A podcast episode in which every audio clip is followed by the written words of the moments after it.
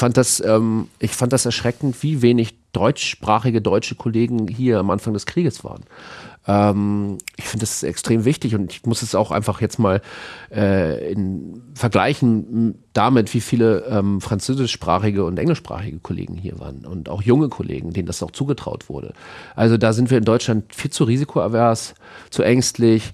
Ähm, zu bedenkenträgerisch. Ja. Ähm, und da spreche ich jetzt nicht für den Spiegel, muss ich sagen, und auch nicht für dich natürlich, aber es ähm, gerade die öffentlich-rechtlichen, äh, teilweise wollen, glaube ich, die Kollegen, aber werden gar nicht richtig rangelassen.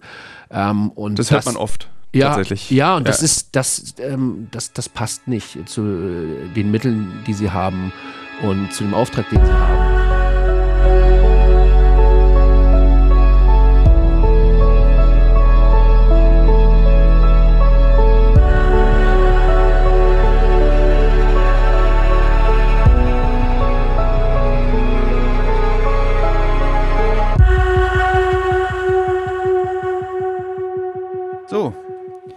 Ich sitze mit Tore Schröder in einem Hotelzimmer in Kiew und das Erste, was wir klären wollen, ist, warum er so verschnupft ist. Aber bevor wir das klären, warum er so verschnupft ist, liebe Hörerinnen und Hörer, klären wir, wer ist überhaupt Tore Schröder? Warum sitze ich mit ihm in einem Hotelzimmer? Und ähm, ja, warum unterhalten wir uns über die Ukraine? Willst du dich selbst vorstellen oder soll ich dich vorstellen? Was ist dir lieber? Ich versuche es mal. Dann bitte. Und du, du füllst einfach dann ja. äh, die da ein, wo ich Warte, wir nochmal von vorne, ja. ähm, ich versuche mal mich selbst vorzustellen und ähm, da, wo es Lücken gibt, ähm, kannst du ja dann. Genau, ich, ich suche meinen Kaffee derweil. Sehr gut, genau. Ja, bitte. Ähm, ja, also ich bin Reporter Krisengebiete, so heißt das offiziell beim Spiegel, seit April diesen Jahres. Habe davor freigearbeitet als Journalist, vor allem im Nahen Osten. Und ähm, in diesem Jahr bin ich fast nur in der Ukraine. Ich war jetzt vier Monate hier und bin jetzt gerade zum vierten Besuch hier eingetroffen ähm, vor zwei Tagen. Und jetzt beantworte ich gleich mal die Frage, warum ich so verschnupft klinge. Ähm, und zwar gehört auch das zu den, zu den Gefahren, denen wir uns hier ausgesetzt sehen, ähm, dass wir äh, oftmals Virenschleudern ähm, ausgesetzt sind. Äh, ich bin mit dem Nachtzug gekommen aus Polen ähm, nach Kiew. Am Freitag war das, glaube ich, Samstag, äh, Donnerstag auf Freitag und war mit einem kleinen hustenden Baby im, im Schlafabteil. Und ähm, offenbar habe ich da eine Ladung gekriegt. Nein, es ist kein Covid. Ich habe einen Test gemacht, bin negativ. und mir geht es auch schon wieder besser, zumindest so gut, dass ich jetzt hier sitzen kann mit dir. Ich fasse dir mal kurz Podcast. ins Gesicht, während du das äh, erzählst, weil ja. der Schniefi der fällt da so runter. Ah, okay. Das ist so. Das ist ja der, wird so jetzt, der, wird jetzt auch, der wird jetzt auch eingewirrt, genau. Ähm, die, ich glaube, die grundsätzliche Frage, die äh, sich viele Hörerinnen und Hörer dieses Podcasts regelmäßig stellen, ist, ist, wie kommt man eigentlich darauf, die Entscheidung zu treffen, dass man in ein Kriegsgebiet geht. Wir beide haben ja jetzt gerade, bevor wir diesen Podcast aufgezeichnet haben oder aufzeichnen, ein bisschen gequatscht. Dein Werdegang ist ja jetzt nicht einer, der sagt, du wirst mal Krisenreporter. Du wirst also vor zehn Jahren, als du bei der Bild am, äh, bei der BZ in Berlin gearbeitet hast, nicht entschieden haben, ich mache jetzt hier Krise- und Krisenberichterstattung, obwohl wahrscheinlich viele Menschen in München denken, dass in Berlin Reporter sein schon Krisen- und Krisenberichterstattung ist. Ja, was natürlich weit gefehlt ist. Be beziehungsweise es kommt darauf an, ne, welcher Tag und wo man gerade ist. Nein. Ähm, ich mache mal einen ganz schnellen Abriss ähm, meines, wie soll ich sagen, meiner Biografie, meines Werdegangs. Ich war, wie gesagt, bei der BZ, das hast du gerade schon erwähnt, in, in, in Berlin, ähm, eher für Lokales zuständig, bin aber auch viel gereist für die genau, viel gereist und dann hörte das auf, weil wir mit der, mit der Bild fusionierten damals. Ähm, und so Lokales nur zu machen und nur Boulevard wollte ich dann irgendwann nicht mehr. Ich wollte nochmal raus und ähm, habe mich dann entschlossen, äh, in Israel nochmal ein Studium zu machen und habe dann ein Jahr lang Ostwissenschaften in, in Jerusalem studiert, angefangen Arabisch zu lernen. Ähm, bin dann sozusagen auf den Dreh gekommen, äh, dass ich eigentlich eine Ostkorrespondent sein möchte, habe dann ein Jahr intensiv Arabisch weitergelernt in, ähm, in Jordanien und ein bisschen mit Flüchtlingen gearbeitet und bin dann in Libanon gezogen ähm, später und bin da letztlich seit drei Jahren, wenn man jetzt dieses letzte Jahr zuzählt, ähm, wo ich ja auch äh, viel weg war. Ähm, und das war lange Zeit aber auch noch kein Krisenjournalismus, sondern es war einfach eine Ostberichterstattung, die ich für viele verschiedene Medien gemacht habe.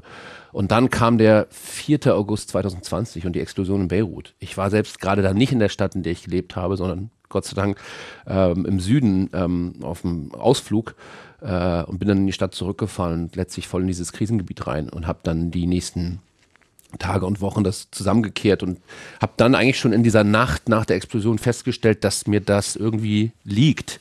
Ähm, diese Art von, von Dringlichkeit, wirklich auch so, so Katastrophenszenarien, dass ich da irgendwie gut funktioniere, dass ich da irgendwie fokussiere, ähm, ja, mich zusammennehme und irgendwie alles um mich herum vergesse und äh, damit gut umgehen kann.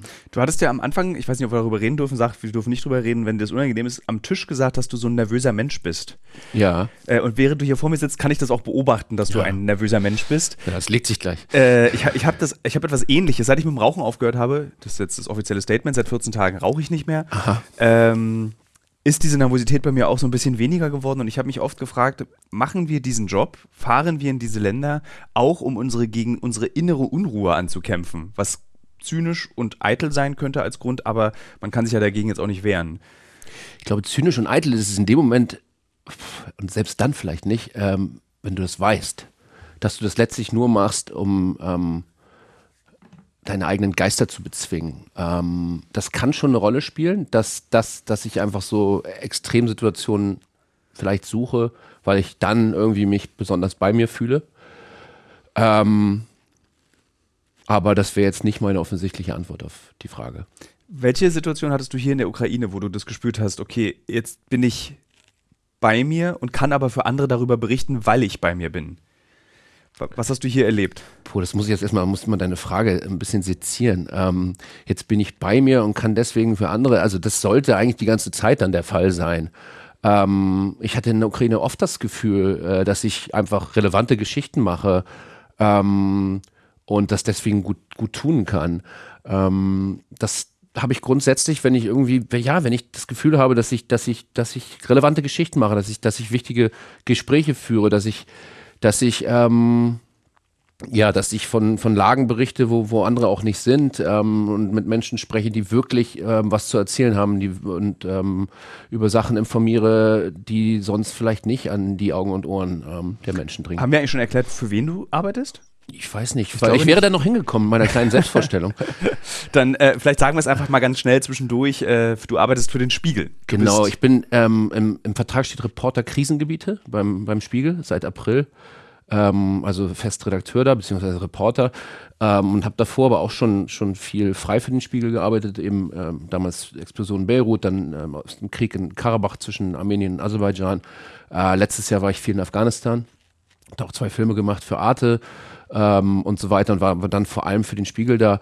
Und dieses Jahr, ähm, äh, und dann war ich zwischenzeitlich so vier Monate lang für die Süddeutsche Zeitung eine Ostkorrespondent. Also war wirklich klassisch Korrespondent und dann kam aber jetzt eben ähm, die Anfrage vom Spiegel.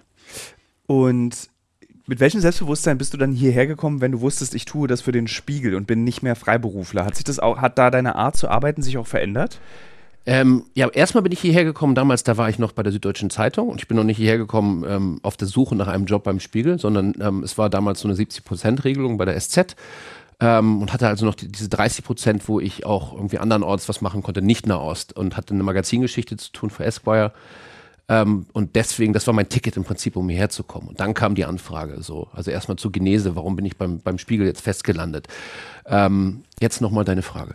Die Frage ist, mit welchem Selbstbewusstsein kommst du hier? Weil ich mir vorstelle, also ich kenne viele Kollegen und Kolleginnen, die zum Beispiel freiberuflich aus Krisengebieten berichten und es hat oft sowas sehr Unruhiges, sehr Erschöpfendes und wie hat sich deine Arbeit verändert, seit du festangestellt bist beim Spiegel? Wie berichtest du aus Krisengebieten als Festangestellter? Richtig fest, nicht Pauschalist, ohne große Sorgen, du weißt, dein Gehalt kommt. Ähm, hat sich da deine Arbeit verändert? Ja, also die ganz kurze Antwort ist, ich arbeite einfach länger jetzt noch. wenn, wenn, du so eine große Redaktion hast, eine Redaktion, die dich, die dich so stützt und dir so vieles möglich macht wie der Spiegel, dann kannst du einfach, bist du nicht nur ein, zwei, drei Wochen irgendwo, ähm, sondern kannst einfach richtig lange irgendwo sein. Und das hat natürlich extreme Vorteile. Ich finde auch für, für mich als, als, als Journalist, als Reporter, aber auch ähm, für, das, für das Medium. Ähm, das ist der große Unterschied, äh, dass du nicht die ganze Zeit so in, in, im gleichen Maße auf die Kosten gucken musst. Das ist natürlich extrem teuer, ähm, kostenintensiv. Hier zu arbeiten. Du brauchst einfach ein Team, ja. Du brauchst einen Fotograf, Fotografin, äh, immer beim Spiegel. Äh, du brauchst äh, Transport, du brauchst Sicherheit ähm, hier und da zumindest. Du brauchst ähm, Fixer, also einen Übersetzer und jemand, der Sachen für dich organisiert. Äh, ähm, und das macht der Spiegel eben möglich. Und das ist der Hauptunterschied, ähm, dass man längere Zeiten hier sein kann. Hast du auch mit meinem geliebten und geschätzten Kollegen Juan Carlos eigentlich zusammengearbeitet? Der war ja auch in der. Ja, ja, Juan Carlos ist auch ein Freund. Ja. Mit dem habe ich aber in Afghanistan letztes Jahr vor allem gearbeitet. Ja. Genau. Äh, mit dem haben wir auch wirklich langfristig zusammengearbeitet. Und dann haben wir im Donbass nochmal irgendwie eine Woche ähm, Ich finde den zusammengearbeitet. ganz toll. Ich habe ihn kennengelernt in El Salvador bei meiner ersten gefährlichen Geschichte. Ah. Die erste, also die erste wirklich gefährliche Geschichte war, als ich als Tourist, wann war das an? Der Anschlag in Casablanca 2006, 2007, bin ich als Tourist in dieses Viertel gefahren, um äh, einfach zu wissen, wie fühlt sich das an. Das war so die Genese meiner gefährlichen Geschichten. Ja. Und die erste wirklich mit auch ähm, mit einem Publikum und mit einem Leser gefährliche Geschichte war El Salvador und Ganggewalt. Und da war er unser ähm, Kollege vor Ort, unser Journalist, unser Fixer. Ach, witzig, weil ich meine, Juan Carlos, ähm, ich habe ihn halt in ganz anderen Gestaaten ähm, erlebt. Aber ich glaube, ich habe erlebt, ähm, wie gestellt er dadurch ist, ähm, wo er, woher er kommt. Er ist ja aufgewachsen in South Central Los Angeles, Ja. aber kommt ja aus El Salvador eigentlich Ja. und lebt ja mittlerweile auch dort. Und wir hatten da einmal so eine unschöne Szene mit den Taliban und äh, derjenige, der am ruhigsten dort blieb, war Juan Carlos. Und er sagte danach, die Taliban sind ja wie Narcos. Ja. Ja. Das ist- und das war, fand ich ganz gut zusammengefasst. So. Äh, und er ist auch ein sehr ruhiger Mensch einfach und ein sehr schätzens. Also ich schätze ihn sehr. Also auch. er hat mich auch mal in Berlin besucht und wir hatten eine sehr gute Zeit miteinander. Ich glaube, wir haben ein paar gemeinsame Freunde, ja. Ja, Das, das stimmt. Das ist erstaunlicherweise, vielleicht sollten wir da auch nochmal einen Kontext für die Hörerinnen und Hörer geben. Wir haben viele gemeinsame Bekannte, haben uns aber auch noch nie gesehen, glaube ich. Wir haben noch nie Nur über Instagram. nur über Instagram und das ist das erste Mal zufällig eben auch im selben Hotel. Das finde ich schon. Genau. Und dann habe ich gestern, ähm, ich stieg, nee, gestern, wann war das? Freitag. Heute ist Sonntag. So. Freitagmorgen stieg ich aus dem, aus dem Taxi vom, vom Bahnhof kommend hier, als ich mit diesem Nachtzug mit dem hustenden Baby angekommen war. ähm, und äh, fiel fast dem Sicherheitsmann, der hier, mit, mit dem du hier arbeitest, in die Arme. Rob, ähm, sag mal- Gray. Rob Gray. Ja. Ich kenne ihn eben nur als seinen Instagram-Kürzel, Rob, Rob's Real, glaube ich. Ja. Ähm, und den kenne ich von meiner Freundin Theresa, Theresa Breuer. Kabul Luftbrücke jetzt. Ich kannte Theresa noch, bevor es das gab. Und das ist ein guter Freund von ihr, den sie aus Afghanistan, glaube ich, hat. Ne? Ich glaube, es gab auch mal so einen äh, ganz langen Plan, dass wir alle mal in Berlin äh, vor zwei, drei Jahren oder so, Theresa wollte das irgendwann mal organisieren, trinken gehen abends. Ja, können wir gerne machen. Das können wir dann Haben- machen, wenn, es dann wenn wir alle wieder da sind. beschlossen und verkündet. Ja, sehr gut. Okay, sehr gut, ja. Äh, ja, ich glaube auch, dass, diese, dass das Berufsfeld der Krisen- und Kriegsberichterstatter, obwohl ich mich lustigerweise gar nicht so sehe, weil es ist ja so ein etwas breiter, äh, was ich, aber du machst es ja auch nicht nur. Also was ist eigentlich ein Krisen- und Kriegsberichterstatter? Weil du machst ja nicht nur das. Du würdest ja auch eine Reportage schreiben über einen japanischen Korkenproduzenten, wenn es eine tolle Geschichte ist für einen Spiegel. Ja und nein. Also jetzt äh, habe ich wirklich äh, dezidiert, äh, das ist meine Aufgabe, meine, meine, meine, meine Berufsbezeichnung, meine Tätigkeitsbeschreibung ist die äh, Reporter Krisengebiete. Ich finde schon mal gut, dass du Kriegs- und Krisenreporter sagst, weil viele sagen nur Kriegsreporter und das ist ex- extrem verkürzt, ja, weil es sind nicht immer nur Kriege, sondern es sind einfach, also ich sehe mich als den Verantwortlichen für unübersichtliche Lagen. So, da wo vielleicht andere, und ähm, dass ich auch ähm, irgendwie das Rüstzeug dafür habe, eine Sicherheitsausbildung, ähm, äh, und äh, irgendwie auch den Erfahrungsschatz, dass ich mich da irgendwie zurechtfinde und auch schon weiß, dass ich einfach da ganz gut klarkomme. Äh, das ist entscheidend. Ähm, jetzt sind wir gerade in einem, wie viele Sterne hat dieses Hotel? Vier? Ich glaube vier. Ja, ja, also es ist okay hier. Und das, ähm, der Strom fällt nicht aus, das Wasser kommt aus der Leitung. Das ist schon mal anders als zum Beispiel im Libanon, wo ich gelebt habe, äh, oder auch in Afghanistan oftmals. Ähm, also es ist jetzt nicht immer total gefährlich und, ähm, und, und, und ungemütlich, äh, wo wir so unterwegs sind, äh, auch wenn es, wenn halt irgendwie Krisengebiete ähm, draufsteht. Ähm, und man kann dann auch mal in solchen Lagen mal Geschichten machen, die nicht direkt an der Front spielen, sondern dahinter. Und solche Geschichten habe ich auch relativ viel gemacht ähm, in den letzten Monaten hier in der Ukraine. Und äh, das eine schließt doch das andere nicht aus. Ich finde tatsächlich, dass ähm, das Bild, was die meisten Menschen von Krisen- und Kriegsreportern haben oder unserer Arbeit, ist auch nicht so das. Es entspricht nicht 100% der Wahrheit. Also wenn wir zum Beispiel von unserem geschätzten Kollegen Paul die Videos sehen im Internet, dann sehen wir sehr oft Artilleriefeuer, er in Weste, er mit Helm, ähm, bedrohliche Situation. Die Wirklichkeit in einem Krisen- und Kriegsgebiet sieht oft sehr, sehr anders aus. Es gibt Orte, an denen sehr viel geschossen wird. In der Ukraine sind es mehr Orte als üblich. Also zum Beispiel in Afghanistan gab es dort dann eben einen Herd oder in Irak, Syrien gibt es dort einen Herd, wo es eben gefährlich ist. Äh, Oder es gibt bestimmte Punkte an einer Front, wo dann mal geschossen wird. In Ukraine war auf jeden Fall schon etwas über unübersichtlicher im Vergleich zu vielen anderen Kriegen der letzten Jahre. Aber selbst in der Ukraine ist es ja so, und das ist allen, die jetzt nach Kiew kommen oder selbst in die Stadt Kharkiv im Osten, die oder in diese befreiten Städte, die seit fünf Tagen befreit sind, es ist das normale Leben möglich. du siehst in den Gesichtern der Menschen, dass keine Normalität möglich ist, aber das normale Leben, einkaufen, ein- und ausatmen, den Kindern eine Freude machen, einen Kaffee trinken auf der Straße, das findet ja trotzdem statt. Und es ist nicht die ganze Zeit lang Dauerfeuer. Ja, das muss man halt erstmal verstehen, genau. Also erstmal müssen wir ein bisschen, äh, ich glaube, den Begriff Normalität, äh, normales Leben, diese Begriffe ähm, umrunden ähm, und, Ja. und eingrenzen. Was ist schon Normalität in einem Land, was ähm, ja großflächig angegriffen wurde von dem, von dem größeren Nachbar, ähm, ähm, mit der Absicht, äh, dass äh, die Staatlichkeit und die letztlich die ähm, ähm, das, das ganze Staatswesen, die Gesellschaft hier zu zerschlagen. Also normal ist hier nichts.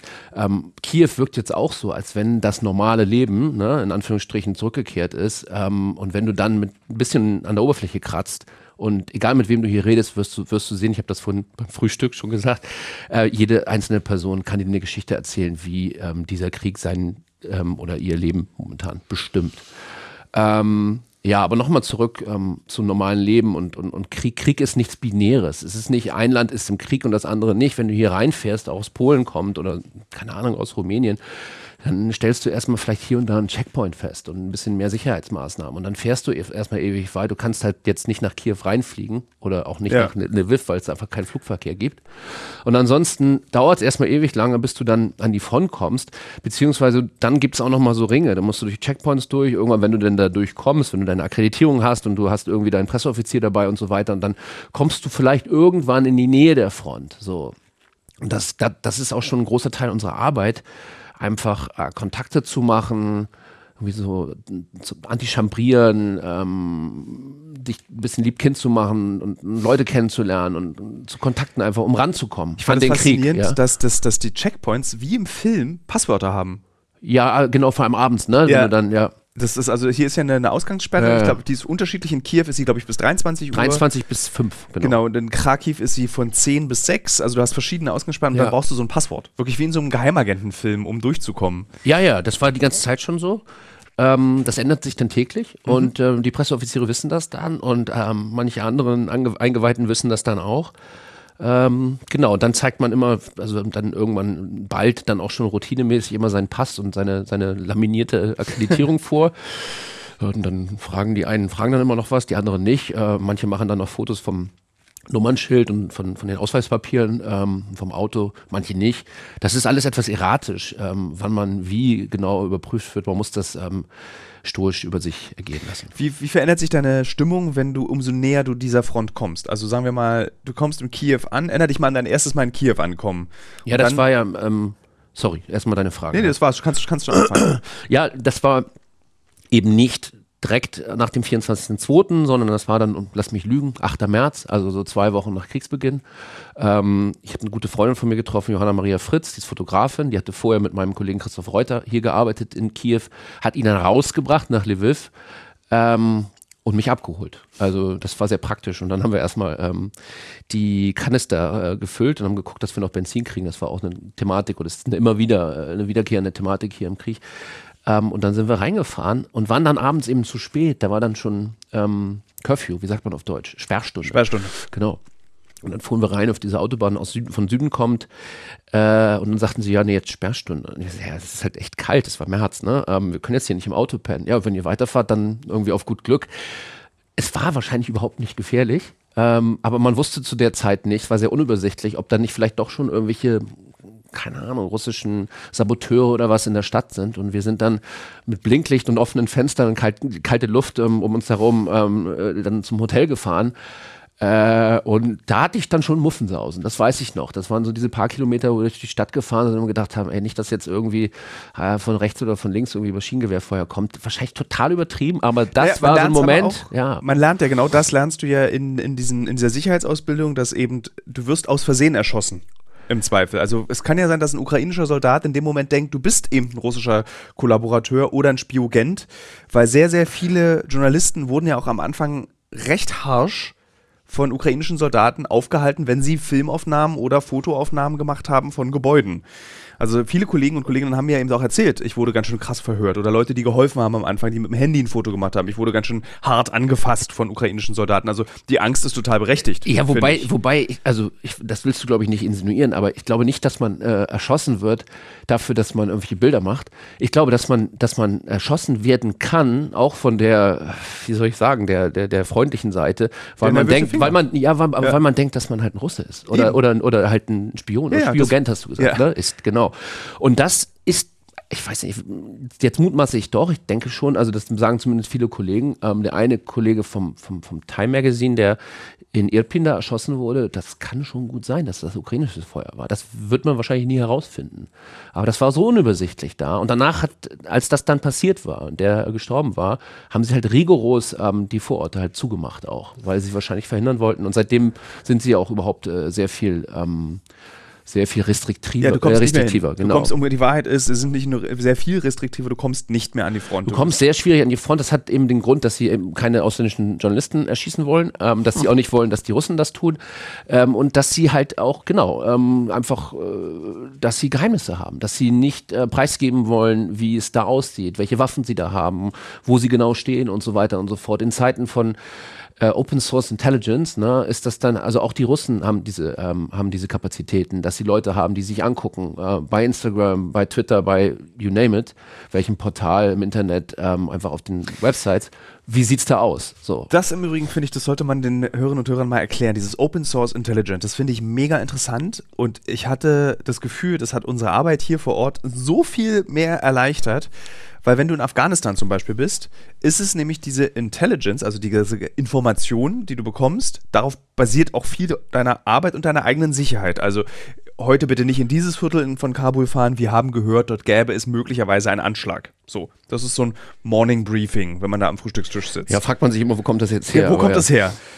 Ich finde es ja immer sehr praktisch, wenn mein Leben korreliert mit den Werbepartnern und Partnerinnen, die ich habe. Zurzeit mache ich eine große Recherche zum Thema Marathon.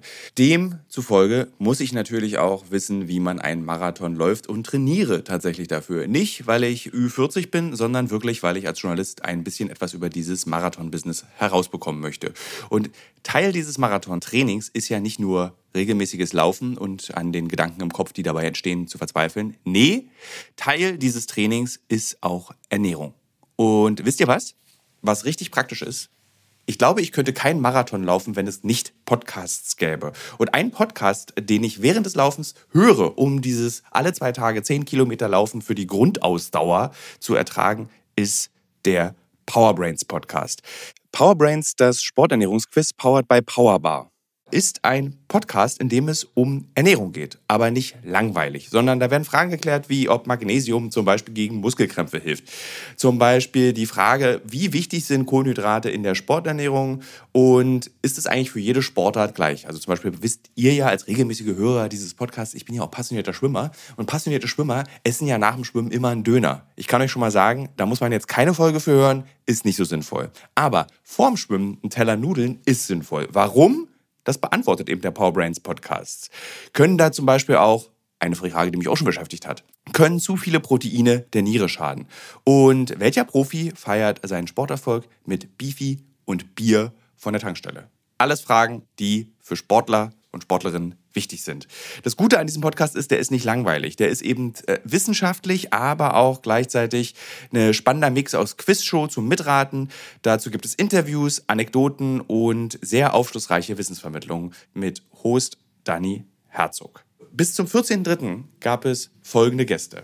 Der Ironman-Gewinner und Triathlet Sebastian Kienle, Legende Joey Kelly, TikTok-Fitnessstar Joe Wünsche und andere Gäste aus der Staffel sind René Adler, Otto Bulletproof, Jonas Deichmann, Imke Salander, Maren Schiller, die ich im Übrigen auch für die Recherche treffe, und viele mehr. Jeden zweiten Donnerstag erscheint eine Folge und ihr könnt es auch als Videopodcast gucken auf dem Powerbar YouTube-Kanal.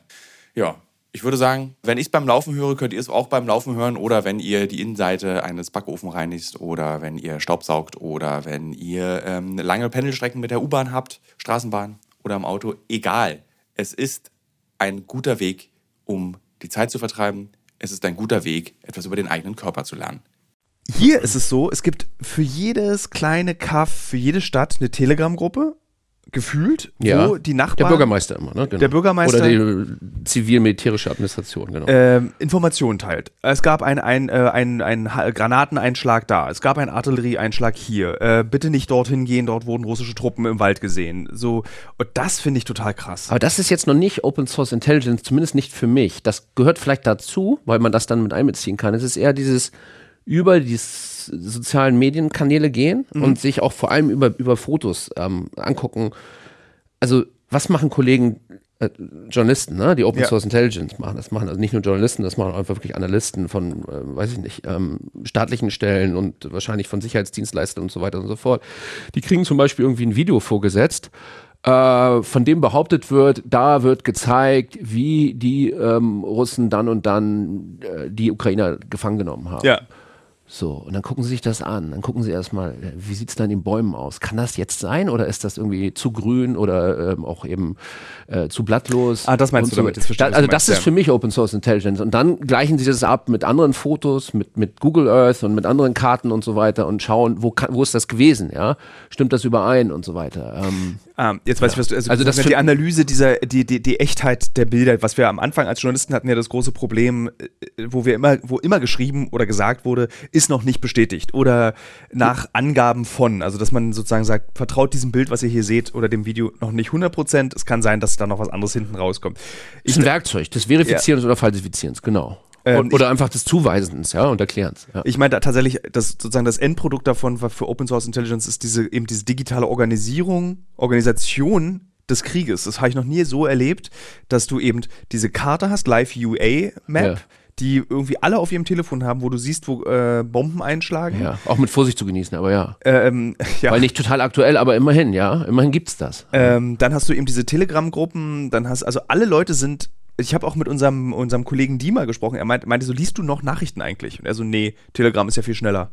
Also, dieses, das fand ich so krass, dass das, diese Informationen, wofür wir da sind im Nachrichtenjournalismus, Informationen geben, wir, wir können gar nicht, es ist noch schneller als Twitter, dieses Telegram. Ja.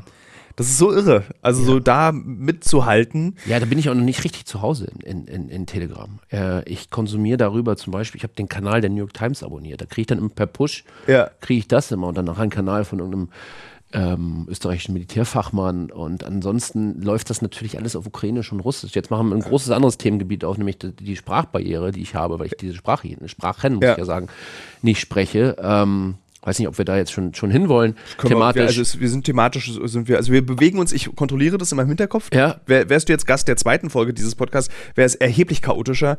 Äh, jetzt ist es super geordnet im Okay, Vergleich super. zu alten Folgen. Es ist sehr ordentlich. Wir versuchen strukturiert vorzugehen, genau. Ähm, deswegen, also ich glaube, wenn ich äh, Russisch oder des Uk Russischen oder, oder Ukrainischen mächtig wäre, dann wäre Twitter noch viel mehr für mich ein Werkzeug. So bin ich abhängig, äh, wie bei so vielen von meinen Fixer, Übersetzer, Stringer, ähm, Producer, nenn es wie du willst, ähm, um das zu scannen. Ähm, und deswegen habe ich, also ich kriege das sozusagen immer nur gefiltert mit, was das eigentlich für ein großartiges Werkzeug ist. Ähm, Telegram jetzt. Äh, wobei man natürlich wie bei allen anderen Quellen vorsichtig sein muss, trotzdem dann immer noch ähm, und da, den Gehalt dieser Nachrichten oder dem, was da rausgeblasen wird, überprüfen muss irgendwie. Oder irgendwie einordnen muss für sich selbst. Dieses, wenn du vier Monate hier bist, hier warst, ich bin jetzt, das ist jetzt die, in meinem Leben, glaube ich, die fünfte oder sechste Ukraine-Reise und das ist jedes Mal, bin ich danach im Arsch, egal wie lange ich hier bin. Ob vier Tage oder zwei Wochen, ich bin einfach krass im Arsch. Jetzt nach vier Monaten mit Pausen dazwischen, kannst du noch? Ja, ähm, ja, sonst wäre ich nicht hier. also, ich, ähm, wie zum Beweis huste ich jetzt einmal. Ähm, warte mal, muss ich das Ding hier wieder Der Puschel ist abgefallen, ich höre, dass du nicht ploppst, kannst einfach auf den Tisch legen. Ja, warte, ich kann es einfach nochmal Nee, das, jetzt machst du es dir ins Ohr, der muss auf die ganz andere Seite. Scheiße. Das Mikrofon ist. Lass einfach liegen, das höre ich sonst. Lass einfach Geht liegen. so, ja? Ja, geht so. Du ploppst nicht. Okay.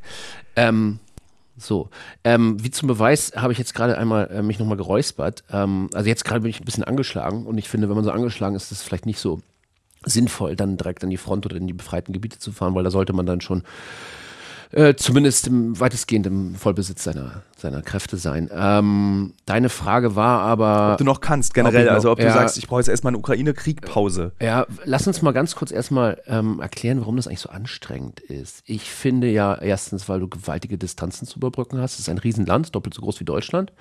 Und du hast keine Autobahn und so weiter. Du bist einfach ganz viel einfach nur auf der Straße. Und sehr lange. Und sehr lange. Und das, das, ist auch, es ist auch irre, also es ist so, so schön dieses Land ist, so langweilig ist es, wenn man aus dem Fenster guckt. Ja, es ist halt relativ nur platt. Felder. Es ist immer wie Schleswig-Holstein so ein bisschen. Ja. ja. Oder Mecklenburg, keine Ahnung. Ähm, ähm, und das ist das eine. Und das andere ist, dass du die ganze Zeit kurbeln musst, damit du irgendwo rankommst. Es ist halt immer noch sehr postsowjetisch. Ähm, die Leute wollen nicht wirklich Verantwortung übernehmen, die wollen dich einfach nicht ranlassen, weil sie Angst haben. Das Thema hatten wir gerade schon, dass du irgendwas verrätst und dass dann derjenige einen auf den Deckel kriegt und dann will der die Verantwortung nicht übernehmen und dann muss der wieder muss irgendwelche Briefe schreiben, die gehen dann irgendwo in den blauen Dunst und so.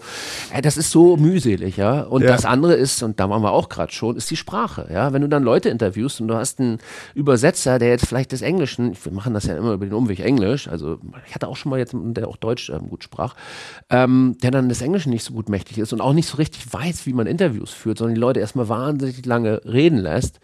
Und ich möchte meine Interviews immer so führen, dass ich weiß, was die, mein Gegenüber gerade sagt, damit ich auch reingrätschen kann, Nachfragen stellen kann. Und wenn ich das nicht kann, dann bin ich noch nervöser, als ich es ohnehin schon bin. Dann wird es mal so richtig anstrengend für mich. Äh, und diese Situation habe ich eigentlich die ganze Zeit, ja. Und das macht es total anstrengend.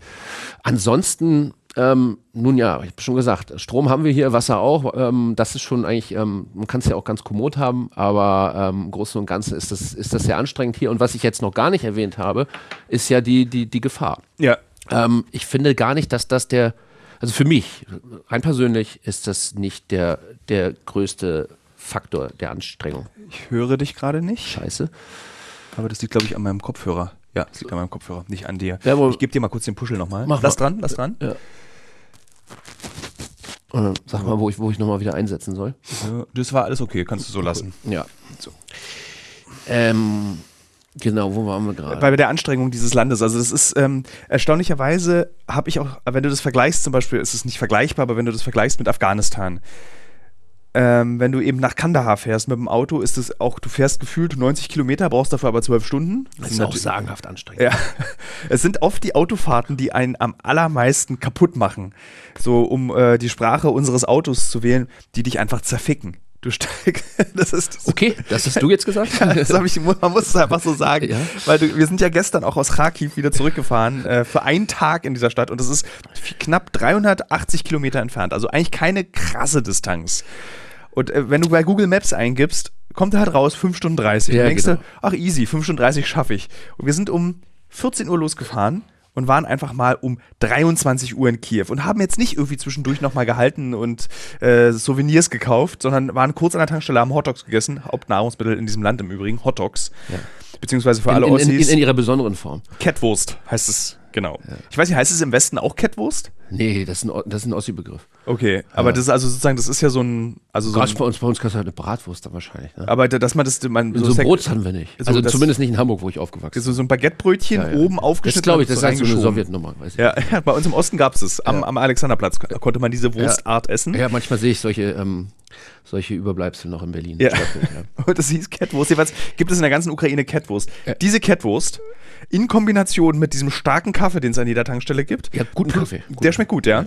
Plus diese Distanzen. Du bist einfach sowas von im Arsch, wenn du abends aus dem Auto steigst. Ich glaube, der wesentliche Faktor ist der Arbeitsdruck, den man sich auch teilweise einfach selbst macht. Ich meine, wo zieht man da die Linie? Äh, welchen Druck macht einem die Redaktion? Welchen Druck macht man sich selber? Also am Ende hast du einen Druck äh, zu produzieren, Geschichten zu machen. Sorry, Ja. Das Wort Geschichte kann man jetzt auch wieder Anstoß dran nehmen, aber wenn man Artikel zu produzieren oder irgendwie journalistische Stücke. Ähm, Gerade dann, wenn einfach Nachrichten passieren, dann willst du einfach da sein, dann willst du einfach, ähm, dann willst du einfach, dass die, dass die Stücke geschrieben sind, dass die, dass die erscheinen und so weiter. Das ist der größte Druck eigentlich. Und dann schläfst du halt wenig, weil irgendwann äh, gehst du mit dem letzten Gedanken Arbeit, äh, schläfst du ein und wachst dann irgendwie, wachst dann davon aus und das verfolgt dich noch in die Träume. Da kann die Redaktion relativ wenig äh, für. Ja. Das ist einfach so. Und da bin ich jetzt gerade dabei. Ich habe ja gesagt, ich habe im April hier angefangen, wirklich jetzt fest mit dem, mit dem Redakteurs-Reporter-Job. Und da bin ich jetzt gerade für mich dabei, herauszufinden, wie viel ich mir da zumute, welches Pensum ich mir da auflade, äh, wie lange ich, wie lange ich auch meine Reisen hier mache. Letztes Mal war ich sechs Wochen hier, das war zu lang. Das war auch nicht schlau, weil man am Ende hinten raus ist man so müde, dass man dann auch nicht mehr mit voller Kraft die Geschichten machen kann und so. Und ich habe jetzt eigentlich für mich gesagt, das Maximum sind, sollten so vier Wochen sein, weil man vier Wochen durcharbeitet, dann ist das schon sehr viel. Ja, das kann ich dir auch aus der Produktion und für Uncovered fürs Fernsehen. Also ich bin jetzt gerade, also Netto bin ich seit April unterwegs. Ja. Inklusive Afghanistan. Ja. Äh, brutto gab es aber, äh, nee, brutto bin ich seit April unterwegs. Netto gab es mal so zwei, drei Tage Pause dazwischen. Und Nur, ich, okay, ich habe immer ein paar Wochen gehabt. äh, nee, ich, ich fiebere dem nächste Woche, ich fliege jetzt hier nach, direkt nach Israel und ich fiebere dem Donnerstag, Freitag, sondern Sonntag nächste Woche entgegen. Also dann in der Woche, in der dieser Podcast erscheint. Ähm, weil dann habe ich nämlich vier Tage frei, um dann nach Florida zu fliegen. Und bei mir kommt noch was ganz Unangenehmes dazu. Also via Israel nach Florida. Via. Israel nach Florida mit kurzem Aufenthalt in Berlin. Dadurch, dass ich ja so verschiedene Geschichten mache, muss ich meinen Kopf jedes Mal umstellen. Ich gehe nach Florida, um dort Mücken zu fangen. Also was Ja, erstmal, warte mal, erstmal müssen wir Israel. Warum bist du in Israel? als Teil für die Recherche, warum ich auch in, Ukra in der Ukraine Ah, die bin, Geschichte. Ah. weil wir eben einen Film über die Rüstungsindustrie machen. Ja. Also zum Beispiel, du machst ja Nachrichtenjournalismus und auch mal eine Reportage. Wollte gerade sagen, nicht nur. Ja? Genau, ich wollte also sagen, ist, da ist auch nichts Schlechtes drin, da ist nichts Abwertendes drin. Will ich auch nicht sagen. Ähm, und äh, wir haben letztes Jahr versucht, mal für ProSieben Nachrichtenjournalismus zu machen und haben festgestellt, das können wir einfach nicht. Das ist nicht unsere Stärke. Und ich habe auch für den Fokus, wenn ich für den schreibe, manchmal so Nachrichtenjournalismus gemacht. Es ist einfach nicht das, was ich kann. Und ich muss das akzeptieren. Und wir sind dann wieder zurück in die Reportage, beziehungsweise in die Reportage-Dokumentation. Und wir wollen einen Film über die Ukraine machen, aber eben nicht nachrichtlich. Und deswegen haben wir entschieden, wir machen einen Film über die Rüstungsindustrie, wie sie funktioniert, was für ein Geschäftsmodell es ist, was sie bewirken kann, was sie aber auch für Schä- Schäden anrichtet. Man muss es immer so Ja. in, diesem, in dieser Doppelwirkung sehen. Man darf Je, je nicht, nachdem, wer die Waffen hat. Ne? je nachdem, meistens haben beide Seiten Waffen. Durchaus. Ja. Ähm, und Aber bei Israel ist das natürlich interessant. Genau. Ne? Weil ich meine, erstmal, der Staat, kannst natürlich, also erstmal jetzt Israel, der Staat selber, ich habe ja auch da gelebt, ne? der sich erstmal selber verteidigt als ein jüdischer Staat und so weiter und so fort, aber gleichzeitig natürlich werden diese Waffen dann auch angewendet ähm, in der Besatzung, die man jetzt vielleicht nicht gut heißt. Ähm, die Waffen werden vielleicht geliefert hier an die Ukraine für ein Land, was ähm, völkerrechtswidrig von seinem großen Nachbarn angegriffen wurde, aber werden auch geliefert an Aserbaidschan, die jetzt gerade Armenien auch noch in ihrem eigenen Staatsgebiet attackieren. und das so ist das. Komplizierteste an diesem Thema. Als Deutschland, wir, wir, wir, wir kaufen zum Beispiel, ganz, ganz niedrig komplex erklärt. Ja. Wir, weißt du, wir kaufen Gas und Öl von Russland für 150 Milliarden seit März. Ja. Und mit diesem Geld kauft Russland Waffen aus dem Iran, um dann Krieg zu führen, damit in der Ukraine gegen Waffen, die wir genauso gekauft und verkauft haben, in die Ukraine, aber auch zum Beispiel nach Saudi-Arabien. Also dieses Waffengeschäft ist so bizarr. Und ich habe in den letzten Wochen, das, nicht, dass ich das jetzt den Film spoilere, aber ich habe mich zum Beispiel getroffen mit dem ähm, Vorsitzenden des Deutschen Waffenverbands hier in der Waffenindustrie, so ein richtig schöner Lobbyverband, und meinte Ja. dann zu dem Mann, ist es nicht die schlaue Idee, die Waffenindustrie zu verstaatlichen? Wenn es doch das Hauptziel hat, Dann funktioniert es halt nicht mehr.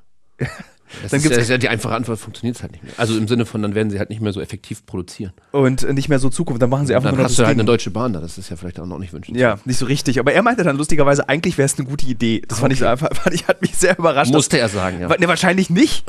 Also seine, seine, weißt du, Heckler und Koch haut ihn ja wahrscheinlich auf den Kopf, wenn der sagt, Heckler und Koch muss verstaatlicht werden.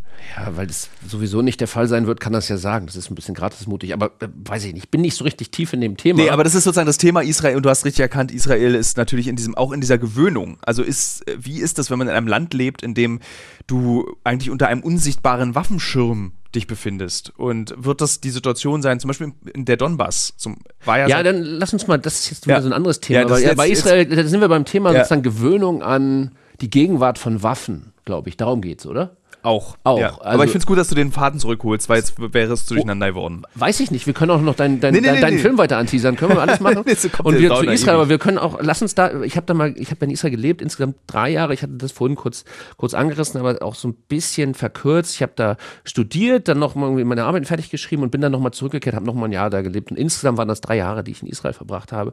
Und dann haben, da laufen ja dann immer die jungen Rekruten, die 18, 19, 20-Jährigen, die machen ja diesen dreijährigen Wehrdienst, zumindest die Jungs, äh, mit ihren Tavor- oder, oder Uzi-Gewehren immer rum oder M16 und sind auch im Bus und sitzen neben dir und so weiter. Und dann wird man ja immer gefragt von Leuten, die dann mal hinkommen, sag mal hier, die Waffen neben dir und gewöhnt man sich daran. Und die einfache Antwort, die kurze Antwort ist ja, Ja. ganz schnell. Ganz schnell. Und dass du deine Tasche aufmachst und vorzeigst, ob da eine Bombe drin ist, daran gewöhnst du dich ganz schnell. Und das Gleiche gilt ähm, für so ein Kriegsgebiet oder ein Land, das im Krieg ist, wo dann so Checkpoints sind. Wir hatten das vorhin schon, das Vorzeigen seiner Ausweispapiere. Äh, ja, immer wieder Checkpoints, wo man einfach Leute sieht, mit, die bewaffnet sind und so weiter. Also ich persönlich habe mich sehr schnell daran gewöhnt und habe mich dann auch bin auch, komme auch relativ gut damit klar, dass es irgendwo in der Nähe, jetzt mal sehr salopp ausgedrückt, knallt. Äh, ich komme damit ganz gut klar. Ähm, und das ist auch fast schon ein Ausschlusskriterium dafür, ob man ähm, als Krisenreporter. Wie kommt man denn damit klar? Weil ich komme damit nicht gut klar. Ja, ähm, auch nochmal, ich antworte mal mit einer Anekdote. Ähm, als wir damals nach Karabach gefahren sind, das war im Herbst 2020, ähm, da fuhren wir aus Armenien eben rein in diese, diese Exklave, ähm, die da umkämpft war zwischen Aserbaidschan und Armenien und äh, fuhren dann über so eine, so eine Straße an einem, an einem einem großen Tal und auf der anderen Seite des Tals, also in vielen Kilometern Entfernung, wurde, wurde gekämpft und da stand der Wald irgendwie in Flammen und so weiter. Und dann fingen wir an, halt den Beschuss zu hören, Artillerie. Und mein Schweiz, deutsch-schweizerischer Kollege und ich, mein Freund, wir kamen da gut mit klar und dann hatten wir noch einen kanadischen Kollegen dabei und der kam einfach wirklich, also äh, sichtbar nicht damit klar. Der wurde ganz fickrig und äh, so weiter. Und dann kamen wir an in Stepanakat und da in der Nähe wurde halt auch schon äh, gekämpft und der musste da weg, der kam damit überhaupt nicht klar. Wohingegen wir kamen irgendwie damit klar. Warum ist das so? Warum kommt der eine damit klar und der andere nicht? ich weiß es nicht. Keine Ahnung, welche Prägung man haben muss dafür und so weiter. Am Ende weißt du es auch erst in dem Moment, in dem du dann da bist und das hörst und das irgendwie so ähm, empfindest. Ähm, und das ist ja auch gut, dass man irgendwie Angst hat und so ein Sensorium dafür hat. Ähm, die Frage ist halt, äh, wie ausgeprägt das ist. Ähm, genau. War das jetzt schon die Antwort auf deine Frage? Ja, das ist lustig, du hast jetzt einfach beschrieben, dass du das da gut kannst ja. und wie, wie gut ausgeprägt ist, aber das ist ja, woran merkt man denn, dass man das, also du merkst es daran, dass du nicht tatterst, wenn du dann dahin fährst und dass du nicht diese Unruhe in dir drin hast, aber was Bisschen, bereitet denn darauf ja. denn vor? Hattest du da als Hobby Gar irgendwie nix. Böller selber bauen Nö. als Kind oder so? Ja, ich habe viel geböllert. ich habe viel geböllert, ich habe mein Auslandsjahr in Neuseeland gemacht und habe dann noch viel irgendwie rumgeballert, das ist ja so Jagen, ist da ja so Volkssport, aber das ist über 20 Jahre her, also das war zu dem Zeitpunkt auch schon 20 Jahre her. Insofern will ich das jetzt mal nicht als Vorbereitung gelten ja. lassen. Auch, dass ich in Israel gelebt habe, da habe ich ja auch nie Beschusse oder irgendwie sowas erlebt. Also insofern auch das zählt nicht. Ich kann es dir nicht sagen. Ich weiß es nicht. Ne, es ist eine Begabung. Hm, nee, weil das ist ja eine Begabung. Ja. Na, vielleicht ist es eine Begabung. Ich meine, lass mal ein anderes Wort dafür finden, nicht Begabung. Ähm, eine Leistung. Das ist ja noch schlimmer. das ist ja nichts, was du. Äh, eine Tatsache. Ja. Es ist eine Tatsache, dass du es einfach Eine, eine Eigenschaft. Eine Eigenschaft. Eine Eigenschaft. Das okay. ist, glaube ich, total, genau. Eigenschaft, total wertlos. Äh, wertfrei, sorry. Ähm, ähm, dieses, diese Frage wirst du auch oft gestellt bekommen. Wie beantwortest du die denn? Dieses, hast du denn keine Angst? Ich kann diese Frage nicht beantworten. Die wird mir sehr, sehr oft gestellt. Ja, mir ich, auch. Und ich weiß nicht, wie man diese Frage richtig beantwortet, weil natürlich habe ich Angst. Ja, manchmal. Sollte man auch. Ja. Wenn man keine Angst mehr hat, dann ist man vielleicht auch bald tot. Also das klingt jetzt extrem reißerisch, aber ich glaube, wenn man keine Angst hat, ähm, ist, ich habe hier äh, Anekdoten von Kollegen im Kopf. Ähm, das ist der Titel der Sendung, den schreibe ich mir mal gleich auf. Was? Wenn ich keine Angst mehr wenn man keine Angst mehr, mehr hat, dann ist man bald tot. Ja, aber ich habe dann gleich den nächsten Satz gemacht, dass ich hier, dass es reißerisch ist. Ja, ähm, aber egal. Ähm, aber mach das ruhig. Ähm, ich habe eine Kollegin hat mir erzählt von wiederum einem anderen Kollegen, ähm, Ukrainer, der hier die ganze Zeit im Donbass und so weiter unterwegs war, ähm, also ähm, und da schon seit 2014 ähm, den Krieg begleitet hat und da aus wirklich ähm, gefährlichen Lagen entkommen ist, muss man schon sagen. Und dann kamen eben die Russen hier näher und dann hat er, glaube ich, seine Drohne verloren, äh, nördlich von Kiew. Und dann hat er halt gesagt, ja, dann gehe ich die suchen. Und ist dann in einen Wald rein wo die Russen, Russen schon sehr nah waren. Die waren nicht nur sehr nah, sondern die waren da. Und dann haben sie ihn halt gefunden und äh, erschossen. Und ich war nicht da, ich kannte ihn auch nicht, insofern weiß ich auch nicht, ob mir das zusteht, aber das ist vielleicht so ein Fall von ähm, mangelnder Angst hat letztlich dazu geführt, dass er ähm, gestorben ist. Das ist auch tatsächlich das, was immer gesagt wird, ist, wenn du nichts mehr spürst, darfst du nicht mehr in diese Gebiete fahren, weil dann machst du Fehler und setzt auch viele andere deiner, also du setzt ja Kollegen mit auch du setzt deinen Kollegen ein Risiko aus. Genau. Also wir beide reisen ja selten ja. alleine. Nein, immer im Team. Genau, und wenn du dann anfängst zu sagen, ja komm, wir gehen jetzt einfach mal da in das Haus und dann trittst du auf eine Mine, weil du denkst, es kann sowieso nichts passieren und es ist mir 20 Jahre nichts passiert. So, das ist ja immer diese Argumentation. Mir ist ja schon so lange nichts passiert. Genau, und das einmal ist zu viel. So. Ja. Du kannst halt auch Glück haben. Ähm, vielleicht auch wieder, also ist, ich habe von einer, einer Freundin, die hat mit Weiß gearbeitet, mit, den, mit der amerikanischen Crew und die hatten die hatten die Regel, wenn sich einer in diesem relativ großen Team schlecht und mulmig fühlt bei irgendetwas, dann machen sie es nicht. Und dann halt, dann musst du den auch erstmal gerade machen, ne? Wenn du dann der Einzige bist im Team und sagst, so, ich Regel. fühl mich, ist eine gute Regel, aber man muss sich halt gerade machen dann, ne? Also du musst das auch niedrigschwellig machen. Muss nicht so, dass der eine sich dann schlecht fühlt, sondern muss dann auch in dem Moment sagen, okay, akzeptieren wir jetzt, kannst du nochmal irgendwie darüber reden, aber das ist eine gute Regel. Ich habe zwei Kollegen, die arbeiten für die Los Angeles Times und die sind auch, ich will nicht sagen hart gesotten, das ist wieder so ein, so ein Begriff, irgendwie ah, coole Männer so, sondern, aber die haben viel gesehen und ähm, ja, sind sehr erfahren. Alkoholiker? Nein, überhaupt, die trinken wenig. So. Aber ähm, die sind auch wirklich sehr differenziert in allem, was sie tun. Und die waren irgendwie im Donbass in einem Ort, wo die Russen vorher gewesen waren und sind dann irgendwo in ein Gebäude, kriege ich das jetzt zusammen, sind in ein Gebäude rein und sind über so, ein, so, ein, so, ein, so eine Klavierseite, so ein Stolperdraht. Und haben dieses Klicken gehört. Und in dem Moment ne, haben sie schon ihre Leben vor ihrem inneren Auge ähm, sich abspielen ähm, gesehen. Ähm, und dann war das aber nur eine Blendgranate, die die Russen da gelegt hatten. Hat's bumm gemacht und das war's. Und dann haben sie, dann hörte, haben sie geguckt, oh, ist noch alles dran. So, ja. Gott. Das war, ja, ja, oh Gott, genau. Aber das war auch so ein Ding, so, die sind eigentlich total vorsichtig, ähm, aber dann offenbar in dem Moment äh, äh, mal nicht vorsichtig genug Ich, gewesen. ich kann das, glaube ich, verstehen. Du hast, glaube ich, das Gleiche. Mir passiert sowas nicht. Ja, weil ich du nicht, weil du nicht vorderste Front. Also, ja, Nee, nee, nee, auch wenn wir vorderste Front sind, du hast diesen Gedanken, ach, so, ich passe ja immer auf. Mir passiert, ich habe diesen Gedanken so, also man muss eigentlich diesen Gedanken haben, und das wäre richtiger, mir kann das auch passieren. Aber man hat den nicht. Man denkt immer, mir, Weiß ich nicht, ob man den nicht hat. Ähm, also ich bin in Sinjar durch diese Häuser durchgehopst und rumgelaufen, bis Ja. mir irgendjemand gesagt hat, äh, Tilo, das ist ja alles noch vermint. ja, ja, eben. So, Das ist fast noch gefährlicher, dieses, dieses Verminen und so. Das ist boah. das sind Ja, ja, ich, also- äh, Autofahren und Minen. Sind, Autofahren sowieso. ja, an, nee, anschnallen auf der, auf der Straße nach, von Kiew nach Kharkiv. Ja, und mit kleinen Babys im Zug reisen. Sorry. Ja, Liebst du, was du tust? ja sehr. Ja, ich mache das wirklich gerne. Ähm, warum eigentlich? Warum setzt man sich der Gefahr aus? Ich weiß auch gar nicht, ob du diese Frage nicht schon gestellt hast. Jetzt versuchen wir Die das. versuche ich allerdings auch zu beantworten. Also es wäre sehr schön, wenn du mir eine Antwort dafür geben könntest. Wir können ich ja gemeinsam auf, nach auf diese Antwort, auf diese Frage suche ich seit Jahren auch eine Antwort. Wir suchen mal gemeinsam nach einer Antwort. Ähm, ich finde das einfach relevant, was ich dann tue, wenn ich in solchen Lagen unterwegs bin. Wenn ich mit den Leuten dann rede, dann finde ich, ich glaube, ich habe das am Anfang schon mal gesagt. Ähm, ich wiederhole mich jetzt vielleicht. Das ähm, ist okay. Ich finde das, ähm, das, was ich dann tue, ich weiß total, warum ich das mache. Ich finde das extrem relevant. Ähm, und ich finde es wichtig, ähm, das ist ein anderes Wort für relevant, ähm, davon zu berichten, was die Leute mir dann erzählen, beziehungsweise wiederzugeben, was ich sehe und zumindest einen, wirklich einen Ausschnitt der Wirklichkeit zu liefern aus Gebieten, aus Ländern, ähm, wo einfach die Deutschen und die anderen, die, mal, die das lesen und hören und wie auch immer, ähm, äh, nicht hinkommen. Wie gehst du damit um, wenn jetzt, also es gab jetzt kurz ein Aufjaulen dieses Konflikts Bergkarabach, Aserbaidschan, Armenien, dass du dann hier bist, aber nicht dahin gehen kannst, dass du nicht gleichzeitig in allen Konflikten der Welt, die dich interessieren, äh, partizipieren kannst. Wie gehst du damit um?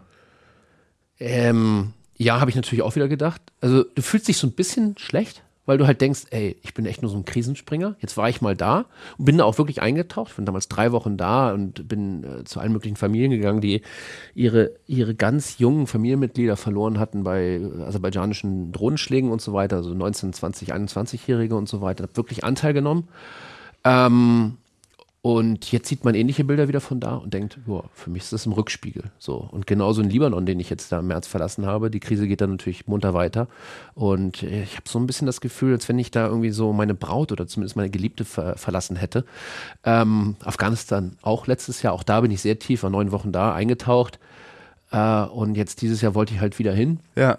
zum Jahrestag, du warst ja da, ähm, konnte das dann nicht, weil ich hier die Ukraine gecovert habe. Und das ist momentan auch, und jetzt muss man vorsichtig sein, der für uns relevantere ähm, Konflikt momentan. Ja.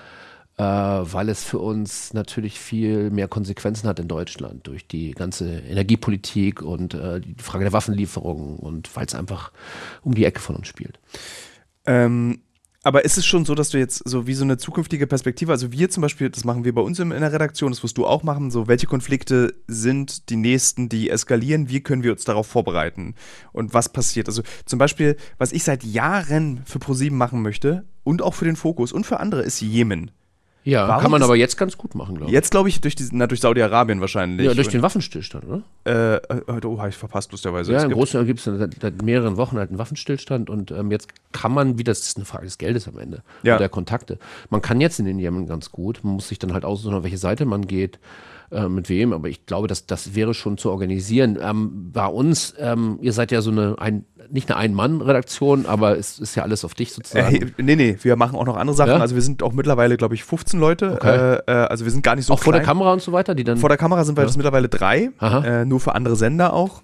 ja, Ähm, sorry, ich das nicht so richtig. das ist überhaupt nicht ich schlimm. gucke kein Fernsehen richtig, deswegen. Wer, keiner von uns guckt fern, aber woher sollst du es auch wissen? Äh, aber es ist natürlich eine kleinere Redaktion als der Spiegel, logischerweise. Ja. Wir haben äh, keine Kantine. Da sind wir aber, okay, unabhängig von der Kantine, äh, da sind wir aber schon bei einem Teil der Antwort. Wir haben ähm, eine relativ große Redaktion und ein relativ großes Auslandsressort mit ähm, schon auch im Korrespondentennetz, aber auch mit Leuten, die, die vielleicht irgendwo sitzen und dann verantwortlich sind für, für, für ein Gebiet ähm, und haben dann ein Auge drauf, was da passiert. Also das ist die Art von Vorbereitung, dass man eigentlich die ganze Zeit irgendwie à jour ist und, und, und, und, und äh, zum Beispiel jetzt Jemen, äh, Christoph Reuter war da im März eben. äh, Der macht ja sowieso eigentlich alles, eigentlich, oder? der macht so alles.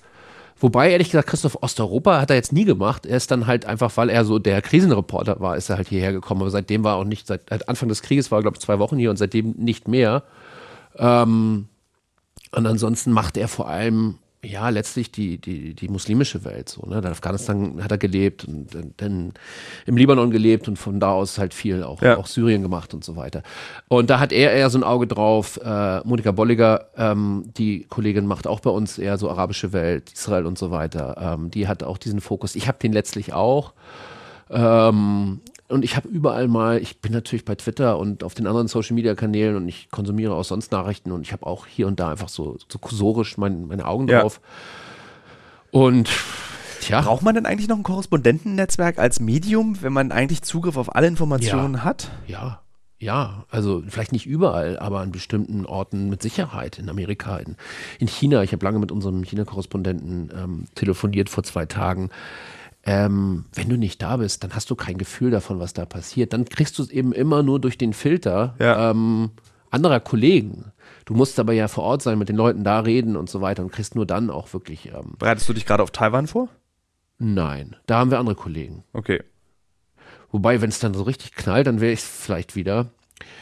Pff, könnte mich aber auch auf, Kommst du äh, noch keine Ahnung, zentralasiatische, ja, Kommst du noch vor schwerer allem in dem Moment dann. Dann eigentlich gar nicht, oder? Ja, wie, wie willst du auf diese Insel raufkommen? Eben. Ja. So, und dann machen es dann doch die Kollegen eben aus Peking oder äh, die vielleicht mal früher da vor Ort waren. Ähm, der eine Kollege von uns, der jetzt in Amerika ist. Ähm, ich könnte mich auch auf dann vielleicht doch Drohnenkonflikt Israel-Iran vorbereiten. Ich könnte mich auf noch größere, ähm, äh, größeres Chaos im Irak vorbereiten. Ich könnte mich Ach ja, auf, das wird, kommt ja auch gerade auf ja, das zu, kommt ne? immer mal wieder. Also Ja. Es poppt halt so hoch. Ähm, ich könnte mich auf Zentral Zentralasien, was war das jetzt, Kirgisistan ähm, versus äh, Tadschikistan, letzten Tage, glaube ich, glaube, ja, ja. Grenzkonflikt. So, und dann ist die Frage, was ist jetzt gerade oder Karabach, ne? So, äh, beziehungsweise ist ja gar nicht Karabach, Vorsicht. Ähm, Armenien, Aserbaidschan, ähm, Mhm. dass es da nochmal richtig knallt. Man muss auf allem so ein bisschen, es ist gut als Journalist meines Zuschnitts überall so ein bisschen einen Blick drauf zu haben und auch so, ein gewiss, so eine gewisse äh, Kenntnis haben, so eine Basis von, von, von Ahnung.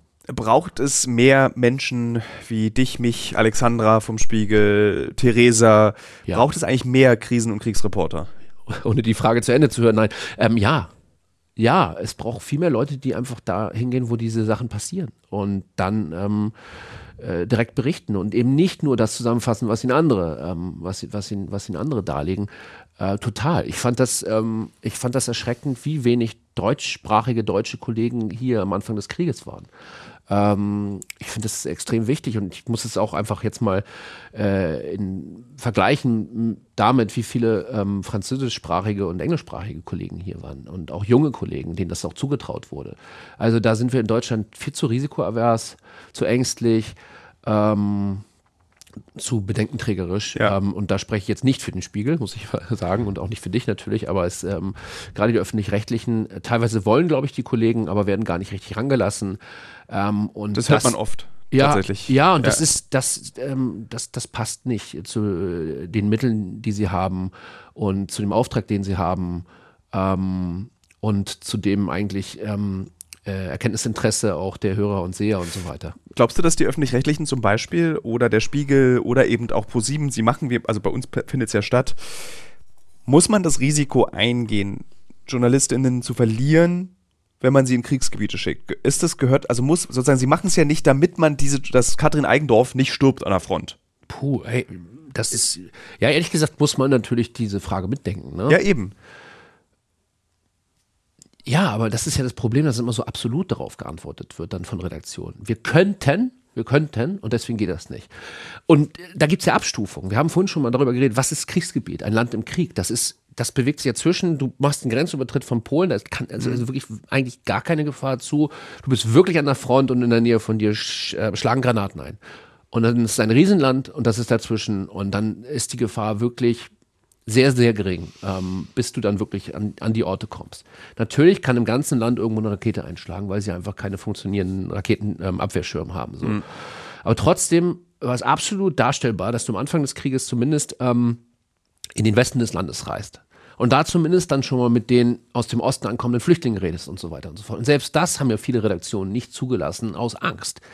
Und das ist zu absolut. Das ist so, das habe ich auch nicht verstanden. Ja. ja. Und das war ähm, ja ein Versäumnis und, und ähm, nicht gut. Wie lange bist du jetzt noch hier? Ja, jetzt bin ich ja erst gerade angekommen. Ich habe mir jetzt vorgenommen, dieses Mal nur drei Wochen zu bleiben, aber keine Ahnung. hinten, raus wird es dann vielleicht doch wieder länger. Vielen Dank, dass du dir die Zeit genommen hast, mit mir dieses sehr aufschlussreiche Gespräch zu führen. Ich danke dir. Vielen Dank. Achso, ja, liebe Hörerinnen, liebe Hörer. Ach, äh, ich mache jetzt heute mal keine Verabschiedung. Wir hören uns nächste Woche. Tschüss.